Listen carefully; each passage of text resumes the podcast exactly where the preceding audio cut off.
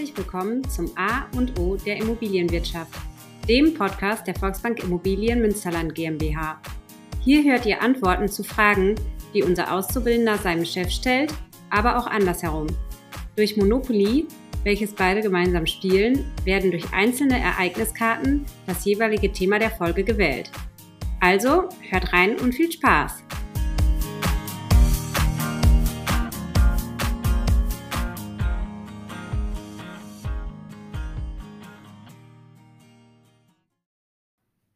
Wir sind schon wieder, liebe Zuhörerinnen und Zuhörer, und zwar wieder mit dem Thema Steuern. Und dies ist die letzte Folge, weil wir befinden uns jetzt in der dritten Phase der Veräußerung oder auch der Weitergabe einer, einer Immobilie und den entsprechenden Steuern, die ich dabei beachten muss.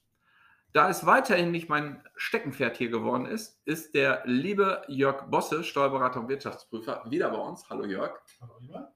Und auch Adrian ist hier und hat gerade in der Pause gesagt, ich habe schon ein bisschen was dazu gelernt, aber beraten will ich immer noch nicht.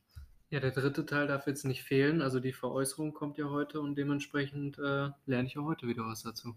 Genau. Und zwar ist es wichtig auch für dich, weil es geht einmal um den Verkauf einer Immobilie, als auch vielleicht wollen deine Eltern dir ja schon was schenken an Immobilienvermögen, ähm, weil das mit dem Vererben bedeutet Tod. Äh, da reden wir maximal allgemein drüber, aber vielleicht beim Verschenken wäre mal ein Thema vielleicht für zu Hause. Starten wir mit dem Verkauf. Äh, wie ist denn die steuerliche Betrachtung, Jörg, bei dem Verkauf einer Immobilie? Ja, beim Verkauf müssen wir uns die Einkommensteuer angucken. Und die wird immer dann fällig, wenn ich eine Immobilie verkaufe, die ich nicht länger als zehn Jahre im Besitz hatte oder die ich nicht in den letzten drei Jahren selbst genutzt habe. Und wenn ich nicht über eine dieser beiden Regelungen rauskomme, Immobilie länger als zehn Jahre in meinem Besitz, oder ich habe die letzten drei Jahre selbst drin gewohnt, dann sind wir erstmal in der Einkommensteuer und dann wird auch erstmal eine Steuer haben. Dann kannst du den Zuhörerinnen und Zuhörern auch noch die Problematik der gewerblichen äh, Grundstückshandel erläutern. Also an dieser Stelle müssen wir natürlich auch nochmal sagen, dass wir keine steuerliche Beratung machen, sondern nur ganz allgemein bleiben und insbesondere bei diesem Thema ähm, empfehle ich oder empfehlen wir auf jeden Fall einen Steuerberater anzusprechen. Jetzt hast du aber auch das schwierigste Thema rausgesucht, gewerblicher Grundstückshandel. Ne? Wolltest du äh, bei deinen äh, Kommilitonen, bei deinen Mitstreitern in der Ausbildung so richtig mal glänzen und sagen, ich habe das jetzt raus. Deswegen, Jörg, bist du da. Also, wie geht gewerblicher Grundstückshandel? Ja, gewerblicher Grundstückshandel, da muss man eigentlich nicht so super viel für tun oder können oder machen, sondern es reicht, wenn ich mehr als drei Objekte innerhalb von fünf Jahren verkaufe dann unterstellt das Finanzamt schon, dass ich das Ganze gewerblich mache und dann bin ich erstmal drin im gewerblichen Grundstückshandel. Das kann ich widerlegen, wenn ich nachweisen kann, dass ich die, diese mehr als drei Objekte eigentlich gar nicht verkaufen wollte, das nur aus anderen Gründen gemacht habe. Aber ansonsten bin ich erstmal ein gewerblicher Grundstückshändler, ohne dass ich da jetzt irgendwie ein Hochschulstudium für brauche oder sonst irgendwas, sondern die allermeisten Leute rutschen da einfach so rein, ohne dass sie es wollen. Ähm, um das nochmal ganz klar zu machen, ähm, drei Objekte innerhalb von fünf Jahren, die kaufe ich und verkaufe sie wieder. Genau. Wenn ich jetzt drei Objekte geerbt habe und die verkaufe innerhalb von fünf Jahren, nachdem sie mir zugeflossen sind zu Erbe, bin ich dann auch im gewerblichen Grundstückshandel? Erstmal nicht. Grundsätzlich erstmal nicht, weil ich sie ja nicht mit der Verkaufsabsicht gekauft habe. Aber wie gesagt, wie Alan ja schon vorneweg gesagt hat, das ist ja alles allgemein gehalten und muss sich da immer den Einzelfall angucken. Ne? Also wenn ich die jetzt von meinem Vater geerbt habe und der hatte auch schon vor, die zu verkaufen, dann wurden sie natürlich mit Verkaufsabsicht gekauft und dann haben wir wieder einen Fall, wo wir doch wieder drin sind. Also Steuerrecht keine, keine Regelung ohne Ausnahme und in der Regel dann auch nicht wieder ohne Rückausnahme. Ja. Das habe ich noch nicht gehört, das hört sich gut an. Aber ich glaube, wenn man genau über diese Konstellation spricht, also Verkauf von drei Immobilien innerhalb kürzester Zeit, dann spätestens können wir an dieser Stelle nur empfehlen, geht zum Profi, äh, lasst euch dort einmal richtig informieren und nicht so ein Halbwissen in einer Podcast-Folge. Aber dafür ist die Podcast-Folge da, um darauf hinzuweisen, da musst du dich auf den Pad machen. Und von daher hätten wir das äh, schon mal soweit durch. Ja, vielleicht erklären wir noch kurz, was, was das Schlimme am gewerblichen Grundstückshandel ist. Die Folgen sind nämlich, äh, dass ich als Gewerbetreibender dann der Gewerbesteuer unterliege. Wir haben ja vorhin schon gesagt, wenn ich ein Gebäude verkaufe, muss ich Einkommensteuer zahlen. Wenn ich das Ganze gewerblich mache, muss ich auch noch Gewerbesteuer darauf zahlen. Die ist je nach Gemeinde, tut die auch richtig weh.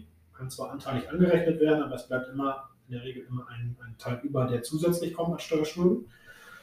Und das gilt rückwirkend für die Immobilien, die ich schon verkauft habe. Das heißt, es werden auch Zinsen auf die Steuernachforderung erhoben für das erste, zweite und dritte Objekt, die vielleicht schon vor drei, vier Jahren verkauft wurden. Zusätzlich muss ich eine Gewinnermittlung machen. Das heißt, die Steuererklärung wird ein bisschen aufwendiger, auch rückwirkend alles. Und ich darf, wenn ich Abschreibung für die Gebäude geltend gemacht habe, darf ich die auch rückwirkend korrigiert, weil ich als Grundstückshändler die Immobilien ja verkaufen wollte und entsprechend keine Abschreibung absetzen darf. Also es hat einige Folgen, das ist jetzt kein Super-GAU, aber man muss sich dem bewusst sein und das kostet am Ende auf jeden Fall Geld. Also ob das kein Super-GAU ist, weiß ich nicht. Also äh, nochmal, um es klar zu machen für alle. Drei Objekte innerhalb von fünf Jahren, das ist der einfachste Part von dieser Regelung gewesen. Den habe ich noch verstanden. Mehr als Und drei da- Objekte, ja. Ja, mehr als drei, also das wären vier. Ne? Ja. Das da andere, äh, da kann man jetzt auch nochmal zurückspulen, da kam nur eigentlich raus Zahlen, Zahlen, Zahlen. Ähm, und äh, von daher glaube ich, dass wenn man schon zwei verkauft hat, dann sollte man so langsam diesen Begriff gehört haben.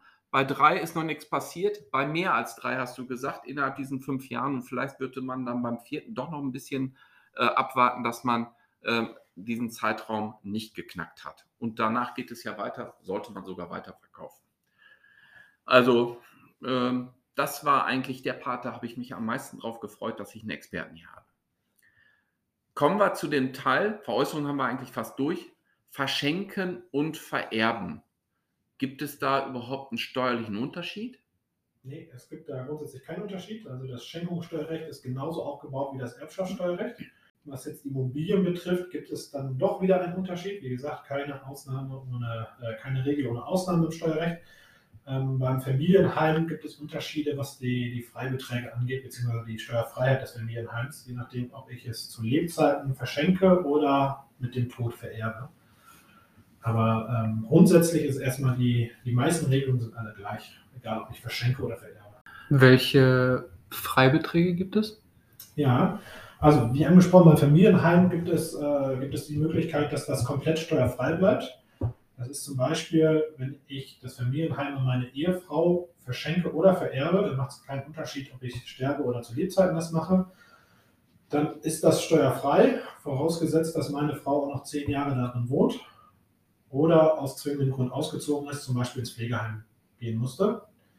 Wenn diese Voraussetzung erfüllt ist, dann bleibt steuerfrei. Zieht die nach neun Jahren aus, weil sie gerne in einer anderen, schöneren Wohnung leben möchte, dann wird es rückwirkend voll versteuert. Und dann gibt es noch die Konstellation, dass ich das Familienheim an meine Kinder weitergebe. Das ist nur dann steuerfrei, wenn das im Rahmen des, des Vererbens, also im Rahmen des Todes passiert, nicht wenn ich das unter, zu Lebzeiten schenke. Da ist es so, dass es dann steuerfrei bleibt, wenn der Vererbende bis zum Tod drin gewohnt hat oder aus wichtigem Grund, in der Regel Pflege, nicht drin wohnen konnte. Und die Kinder, die dies geerbt haben, dann unverzüglich nach dem Tod des Erblassers, also des Vaters, der Mutter, da einziehen und da ihr Familienheim drin für die nächsten zehn Jahre wieder begründen. Voraussetzung auch hier wieder diese zehn Jahre. Innerhalb der zehn Jahre darf man nur aus zwingendem Grund, also zum Beispiel Pflege, ausziehen. Und bei Kindern gibt es noch eine weitere Voraussetzung. Das Familienheim darf maximal 200 Quadratmeter groß sein.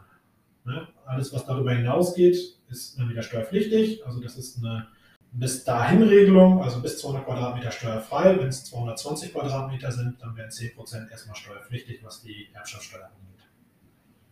Damit wollte man, glaube ich, auch größere, wertvollere Immobilien bis zu einer gewissen Größe, nämlich diesen 200 Quadratmeter, auch schützen, dass die, ich sag mal, gut in die nächste Generation übergeben werden können. ne?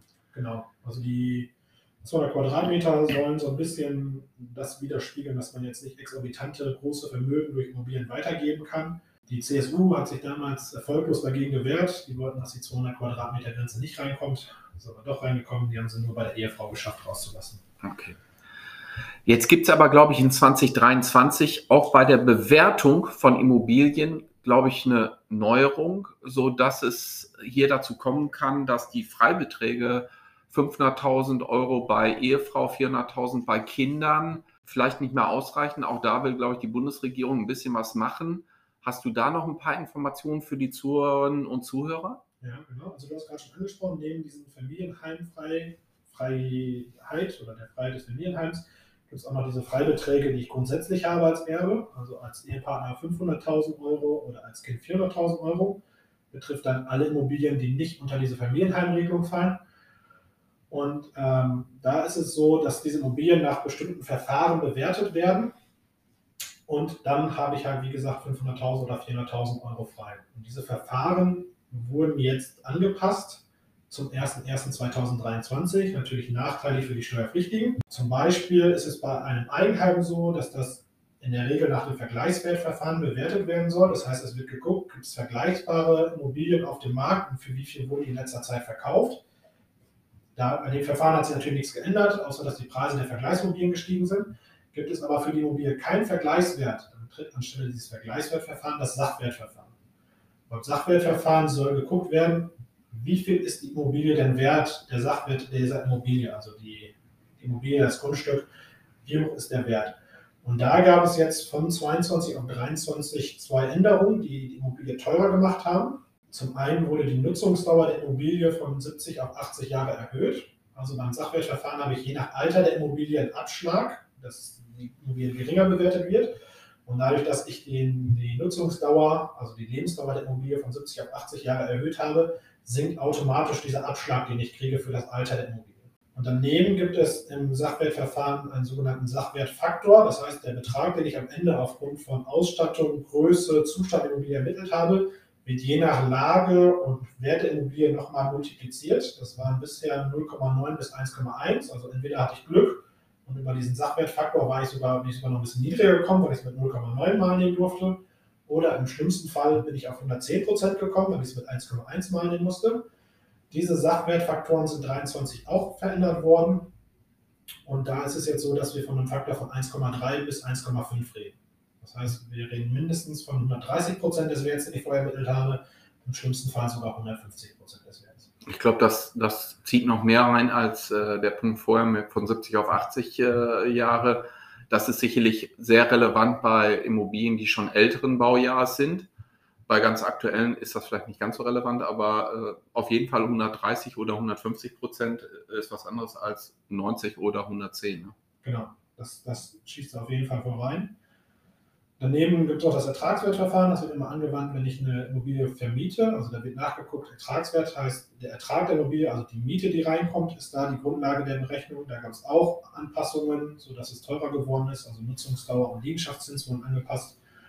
Und die einzige Option, die ich habe, wenn ich mich dagegen wehren möchte, ist, dass ich ein Gutachten erstellen lasse. Wenn ich ein Gutachten von einem Sachverständigen habe, der anerkannt ist, dann schlägt das alle Bewertungsmethoden dann ist das der, der Wert, mit dem das in der Schenkungssteuer oder Erbschaftssteuer berücksichtigt wird. Gut. Also da war das Jahr 22 vielleicht, äh, wann, wann man handeln sollte. Ich glaube, das haben noch ganz viele in den letzten Quartalen auch gemacht. Ähm, aber auch hier kann man sich sicherlich sehr gut beraten lassen oder vielleicht alle, die äh, hier äh, ganz neu reingekommen sind in das Thema unseres Podcast, Podcasts, können sich Folge 42 auch nochmal anhören. Da haben wir mit einem Fachanwalt für Erbrecht auch gesprochen. Äh, da waren auch Aspekte drin, aber definitiv hat sich hier in 2023 erheblich was verändert und ähm, da sollte man sich jetzt Gedanken zu machen. Ja, wo wir darüber reden, wer jetzt noch nicht übertragen hat, der sollte vielleicht ein bisschen noch die Füße stillhalten weil aktuell zumindest diskutiert wird, dass diese Freibeträge, von denen wir vorhin gesprochen haben, die 500.000 und die 400.000, dass die angehoben werden sollen. Da ist noch nichts spruchreif, aber wenigstens wird es diskutiert und wer jetzt überträgt, könnte unter Umständen dann den Worst Case erleben, um eine hohe Bewertung und geringe Freibeträge. Genau, das war auch, glaube ich, in den unterschiedlichen Medien schon dargestellt. Die Parteien sind sich da nicht ganz einig, ähm, aber sicherlich wird man da auch, ich sag mal, den Otto Normalbürger ähm, wieder vielleicht in das Niveau bringen, was es vorher fast mal war, vielleicht ein bisschen schlechter. Aber ich gebe dir recht, ähm, wenn man es vorher nicht geregelt hat, dann kann man jetzt auch noch diese weitere Diskussion abfahren. Und weil wir ja immer über das, das Thema Freiparken sprechen, wie kann ich das Ganze dann noch, noch ein bisschen erträglicher, ein bisschen günstiger machen? Wenn ich zu Lebzeiten Immobilie übertrage, kann ich mir zum Beispiel ein Niesbrauchrecht daran einräumen lassen. Das wird dann wird mindern berücksichtigt. Ähm, um das jetzt komplett auszuschmücken, ist, glaube ich, die Folge zu kurz, aber ähm, wer zu Lebzeiten überlegt, eine Immobilie zu übertragen, sollte sich mal beim Thema Niesbrauchrecht schlau machen, das entsprechend berücksichtigen und sich da auch beraten lassen. Aber wo ich so einen Steuerexperten äh, hier in meinem Raum habe, würde ich da doch gerne noch mal was zu fragen. Also das ist ja genau, ich glaube, da, da gibt es sehr viel Aufklärungspflicht noch auf der einen Seite. Also das bedeutet ja Niesbrauch, ich ziehe den Nies aus dieser Immobilie, also den Nutzen. Ich habe weiterhin das Recht, dort zu wohnen oder auch, wenn ich ausziehe und nicht mehr dort wohne, die Miete zu kassieren. Korrekt. Also Niesbrauchrecht heißt, äh, ist im Steuerrecht als Fruchtziehungsrecht beziffert, also die Früchte, die auf der Immobilie wachsen, was heutzutage eher die Mieter sind, die die Miete zahlen. Das Recht behalte ich mir vor. Ich trete die Immobilie schon an, an meine Kinder zum Beispiel ab aber der Mieter zahlt weiterhin mir die Miete und ich habe weiterhin die Miete, um dann meinen Lebensunterhalt bestreiten zu dürfen. So, und das heißt, an dieser Stelle verliere ich nur das Eigentumsrecht. Also ich kann nicht mehr sagen, es gehört mir oder juristisch, ich bin der Eigentümer, aber mir gehört halt die Fruchtziehung, äh, die gehört mir wirklich noch. Und ähm, ich weiß auch, das kann man auch so im Vertrag äh, halt festhalten, dass es gewisse Konstellationen gibt, wo ich sogar auch das Eigentum wieder zurückziehen könnte, wenn äh, denen ich das dann gegeben habe, meistens ja die Kinder, sich nicht so verhalten, wie wir uns das vorher vorgestellt haben. Genau, da gibt es Konstellationen mit grobem Undank und sonstigen Sachen. Ähm, da sollte man sich dann entsprechend beraten lassen, gerade wenn die Kinder noch recht jung sind und man noch nicht weiß, was für Lebensweg die denn so einschlagen werden. Aber das Niesbrauchrecht hat halt den Vorteil, dass ich beim, beim Vererben dieser Hülle, mit der der, der Erbe noch nichts anfangen kann oder der, der Nachfolger noch nichts anfangen kann, dass dieser Wert deutlich geringer ist als das, was sonst beim Sachwertverfahren rauskommt und ich damit doch erhebliche Vermögenswerte relativ günstig übertragen kann. Weil finanzmathematisch, hast du vorhin gesagt, da ging es ja um Bewertung, also ähm, Ertragswertverfahren. Und bei diesem Verfahren wäre das ja jetzt quasi wie, ich kriege eine Immobilie, kriege aber keine Mieteinnahmen, also kann ich die Mieteinnahmen kapitalisiert durch die Lebenserwartung des Verschenkenden oder Übertragenen letztendlich dann abziehen und dann habe ich halt weniger geschenkt bekommen vom Wert. Aber nicht in der Nutzung, weil auch als Beschenkter kriege ich heute ja nicht die Mieteinnahme, sondern muss ich ja schon auch dieses Stückchen Zeit wieder warten. Genau, so ist es. Also am Ende des Tages wird geguckt, wie hoch sind die Mieteinnahmen, wie lange lebt der Verschenkende statistisch gesehen noch das wird miteinander verrechnet und dann hat man den Wert raus, auf den der Verschenkende den Beschenkten nicht schenkt, also der Vater dem Sohn, die Mutter der Tochter nicht schenkt, sondern für sich zurückbehält und entsprechend ist die Immobilie weniger wert. Ja, deswegen würde ich auf einen Punkt, haben wir auch nicht abgesprochen, aber ich glaube, das kriegen wir hin. Äh, zweiter Begriff, Berliner Testament. Ja. Ähm, darf ich dich da auch was fragen? Klar. Weil da ist es doch so, ich weiß nicht, ob das richtig ist, äh, da gibt es ja auch Mann und Frau, also äh, Vater und Mutter. Und da regeln beide untereinander, der, der länger ähm, lebt, der kriegt das ganze Vermögen. Und erst wenn dieser zweite auch gestorben ist, dann soll es übertragen werden an die Kinder. Ja. So. Ähm, ich glaube, das wird oft gemacht, damit ja genau der länger Lebende noch weiterhin gut versorgt ist, dass das Vermögen bei ihm ist und er auch aus diesem Vermögen weiter gut leben kann. Hat aber doch ähm, zumindest steuerrechtlich äh, den Nachteil, ähm, beide sind vorher Eigentümer zu 50 Prozent einer Immobilie. Die haben jetzt einen Wert von 800.000 Euro in meinem fiktiven Beispiel. Vorher könnten beide an ein Kind Steuerfreibeträge von 400.000 weitergeben. Dann hätte das eine Kind steuerfrei diese Immobilie zu Lebzeiten geschenkt bekommen. Die Eltern würden aber sich weiterhin den Nutzen aus dieser Immobilie rausziehen. Wenn aber das Berliner Testament greift, ist nachher nur noch einer da und dann kann diese eine Person ja an das eine Kind auch nur 400.000 Euro weitergeben. Ja, das ist richtig. Ähm, wenn das klassische Berliner Testament so gemacht wird, nach ihr erbt der Ehepartner und sollte der nicht mehr da sein, dann erst die Kinder, dann ist es wirklich so, dass ich unter Umständen nur noch ein statt zwei Freibeträge habe, weil diese angesprochenen Freibeträge eben 400.000 aufs Kind ist immer pro Elternteil pro Kind also zwei Elternteile, Vater, Mutter, Vater, Vater, Mutter, Mutter, wie auch immer heutzutage, könnten in Summe 800.000 Euro an die Kinder oder Stiefkinder übertragen. Oder das Kind, das Stiefkind. Bei mehreren Kindern wird es dann ja auch entsprechend wahrgenommen. geht das Vermögen erst von einem Elternteil aufs andere über. Dann hat das Elternteil zwar 500.000 Euro Freibetrag für diese Hälfte, aber es muss nachher das gesamte Vermögen mit nur einem Freibetrag wieder runter und deswegen glaube ich, das haben wir aber in der Folge 42 auch schon gesagt, ist es ganz wichtig, dass sich erst die beiden vermögenden Personen unterhalten. Was ist denn genau unsere Zielsetzung? Hoffentlich mit einer eindeutigen Meinung äh, und identischen Meinung. Und dann wäre zumindest meine Empfehlung, mit den Personen dann nochmal darüber sprechen, die später was erben sollen oder vielleicht auch geschenkt äh, bekommen sollen, dass das da auch passt, äh, insbesondere wenn es nicht nur eine Person sind, sogar zwei Personen, dass dann auch richtig übertragen wird, weil auch das war ja schon in der Folge drin. Übertragung zwischen Geschwistern ist nicht grunderwerbsteuerfrei, ne? Also, also zugehört. Ne? Also wäre es auch sinnvoll, vorher die Kinder zu fragen, äh, nur gesetzt den Fall, ihr würdet was erben, was wolltet ihr denn gerne erben, äh, dass man es dann zumindest auch richtig zuordnet. Und dann spricht man ja wiederum von der warmen Hand, also von der Schenkungssituation. Genau, so empfehlen wir es auch einem Mandanten zu Lebzeiten drüber reden, insbesondere da man dann, je länger man noch lebt, statistisch gesehen zumindest, auch vom Niesbrauchrecht noch möglichst viel hat und es verhindert einfach Streitigkeiten nachher, wenn alles im Vorfeld geregelt ist. Ja. Da habe ich auch, ähm, das wiederhole ich hier einfach auch nochmal, weil ich das eine gute Konstellation ist. Also in der Regel wird man nicht so viele Immobilien haben, aber was ich äh, mal mitbekommen habe, dass beide äh, Kinder halt aufgeschrieben haben in einer Rangfolge, was würden sie gerne haben, also Immobilie 1 äh, oder Wertausgleich und so weiter. Und äh, das hat da super funktioniert, weil nachher wurde äh, geguckt bei den beiden Listen, wo treffen die sich in der Konstellation. Also bei dem einen war das Nummer 2, beim anderen war es erst Nummer 4, aber da war die erste Übereinstimmung. Und wenn ich mich richtig entsinne, gibt es für genau diese Konstellation sogar oder gab es einen Nobelpreis, weil das nämlich der beste Nutzen des Individuums ist, also von beiden, unter Berücksichtigung der besten Konstellation für die Allgemeinheit. Und deswegen fand ich das eine super Konstellation und ich weiß, dass es genau in dieser Konstellation auch super harmonisch weitergegangen ist, sodass alle vier Parteien, also die Kinder als auch die Eltern, höchst zufrieden waren über diesen Weg. Und deswegen ist auch diese Folge leider total lange wieder geworden. Ähm, da zeigt sich aber wieder, es lohnt sich manchmal auch eine frühere Folge sich nochmal anzuhören. Das wäre Folge 42. Haben wir noch irgendwas vergessen, Jörg? Ich glaube, das, das Wichtigste einmal abgearbeitet.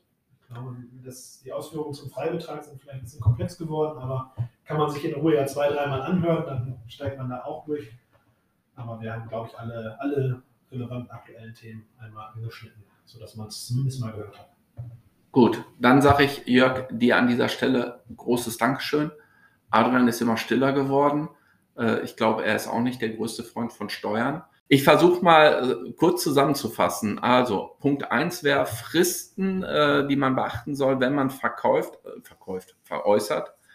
Das sind letztendlich bei der Fremdvermietung zehn Jahre muss sich die Immobilie gehalten haben oder bei der Selbstnutzung Ganz wichtiger Hinweis von Jörg, die letzten drei Jahre, drei Kalenderjahre. Äh, da gibt es den Running Gag, glaube ich, auch unter den Steuerberatern, weil es eigentlich auch nur der 31.12., das Jahr danach und der 1.1. sein muss. Also in einem normalen Jahr ohne Schaltjahr 367 Tage müsste ich die Immobilie nur äh, halten, äh, selbst bewohnen, nicht halten, selbst bewohnen. Und dann sagt der Steuerberater wahrscheinlich Ihnen in dem Moment, ja, aber im ersten ersten finden Sie keinen Notar, also sind es dann 367 und dieser zweite Tag dann, zweite erste halt noch dazu. Also das Minimum 368 Tage merken Sie sich. Ähm, ähm, ansonsten fragen Sie nochmal einen Steuerberater, die sind dafür da. Gewerblicher Grundstückshandel ähm, aus dem Kopf heraus auch ganz simpel. Ähm, mehr als drei Objekte innerhalb von fünf Jahren sollte man nicht verkaufen. Das kriegt man noch hin. Die dramatischen Folgen habe ich mir alle nicht gemerkt. Da würde ich schön zum Steuerberater gehen.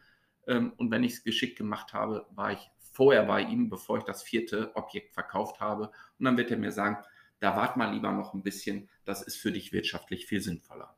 Und damit wären wir auch mit der dritten Folge, mit dem dritten Teil Steuern beim Veräußerung und bei Verschenken, Vererben durch. Jörg, ich bin ein bisschen geschafft, weil man kann sich vorstellen, wahrscheinlich haben wir diese drei Folgen hintereinander gemacht, aber das war auch viel sinnvoller.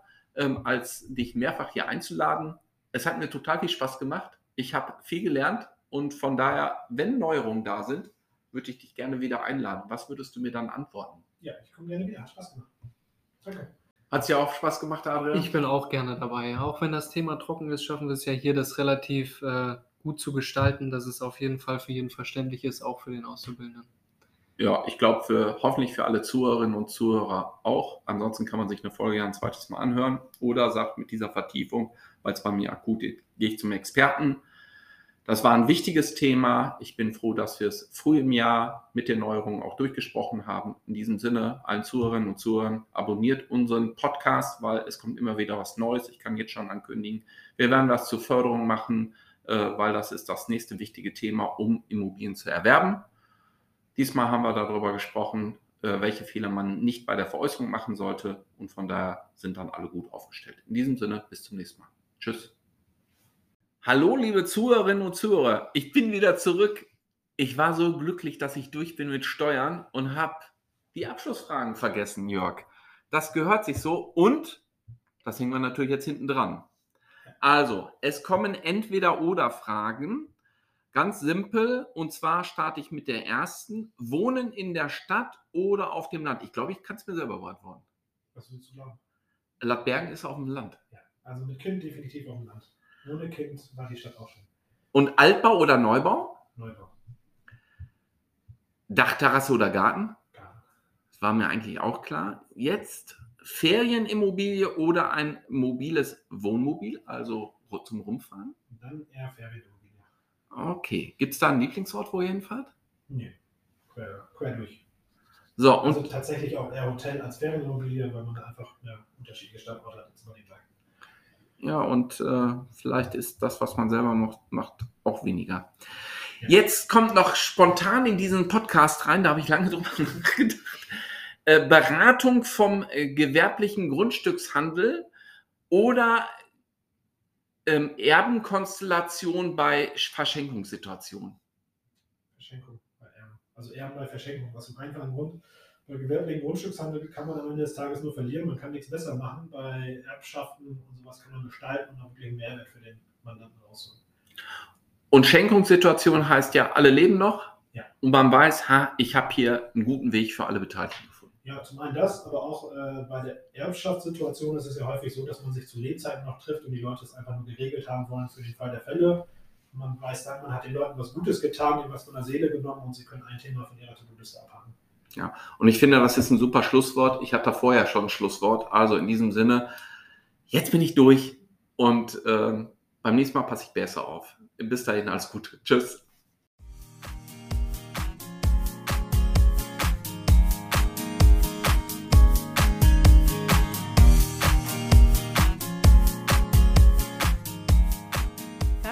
Podcast zum A und O der Immobilienwirtschaft. Wir hoffen, euch hat die Folge gefallen. Habt ihr noch Fragen oder Anregungen? Dann schreibt uns in die Kommentare. Und wenn ihr gespannt seid auf die nächste Folge, dann abonniert einfach unseren Podcast.